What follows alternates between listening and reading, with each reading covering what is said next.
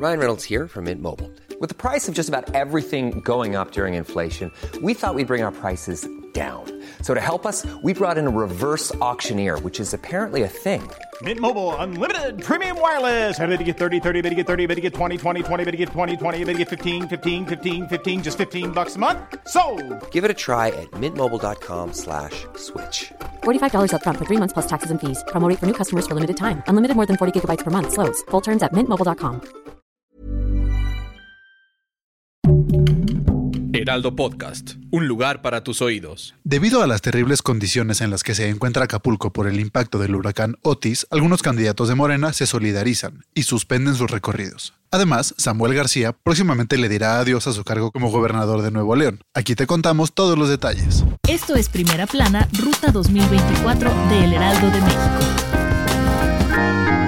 Tras el lamentable paso del huracán Otis que impactó Acapulco la madrugada del 25 de octubre, algunos aspirantes a coordinar la 4T han pausado sus actividades para apoyar a los afectados por el huracán. Una de las primeras en pronunciarse fue Claudia Sheinbaum. La coordinadora de Morena a nivel federal mandó un mensaje por su cuenta de ex donde anunció que suspenderá un par de días sus giras en territorio nacional en solidaridad con los afectados por Otis. Por este motivo, se disculpó con los militantes de Durango y Monterrey, estados donde canceló sus compromisos. Mencionó que estaría de regreso en la ciudad para integrarse y apoyar en los centros de acopio que se encuentran en la capital. También se sumó Omar García Harfush, quien de igual manera suspendió sus actividades y a través de un video que compartió en redes sociales, dijo que se suma de manera solidaria con la población guerrerense. Aprovechó su mensaje para invitar a los chilangos a sumarse a la causa y acudir a los centros de acopio. Por su parte, Clara Brugada, quien también aspira a ser candidata para la jefatura de gobierno, pidió unidad y solidaridad con el pueblo de Acapulco. Brugada, al igual que sus compañeros, suspende sus actividades para apoyar y pide que los capitalinos demuestren su fraternidad y acudan a donar.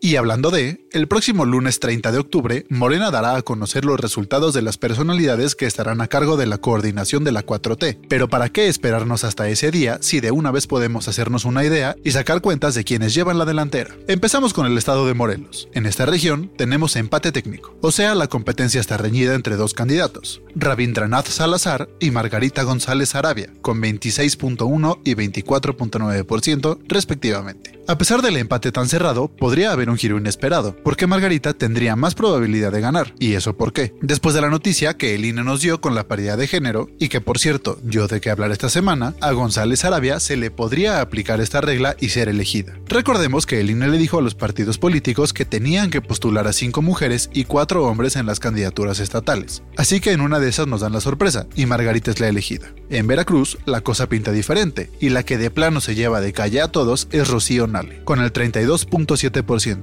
En segundo lugar se encuentra Eric Cisneros, con 18.4%. Y en tercer lugar, con el 16.8%, Manuel Huerta. Y otro que se encuentra en la misma situación de ventaja como Rocío Nale es Javier May del estado de Tabasco. Javier tiene un elevado puntaje a comparación de sus contrincantes, pues cuenta con el 48.4% de aceptación, sacándole más de 30 puntos de ventaja al segundo lugar de Raúl Ojeda, quien tiene 16.8%.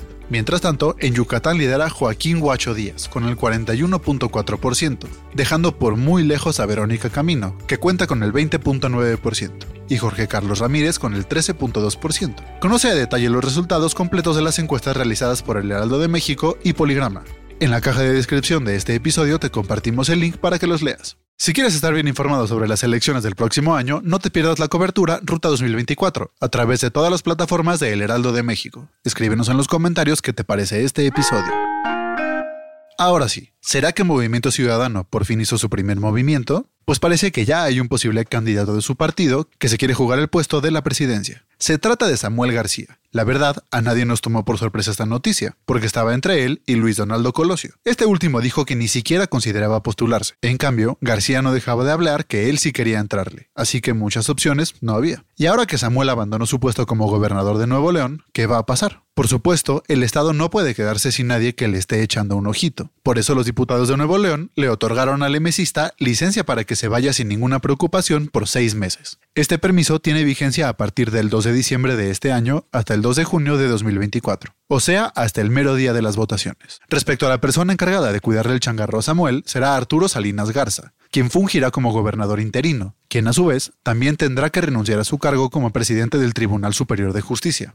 Porque si no, no puede aceptar el cargo de gobernador interino. Y por supuesto que esta noticia dio de qué hablar, tanto así que el mismísimo presidente Andrés Manuel le deseó lo mejor, pues es una persona con la que tiene buena relación y siempre ha existido el respeto entre ellos, por lo que 100% respalda su postulación.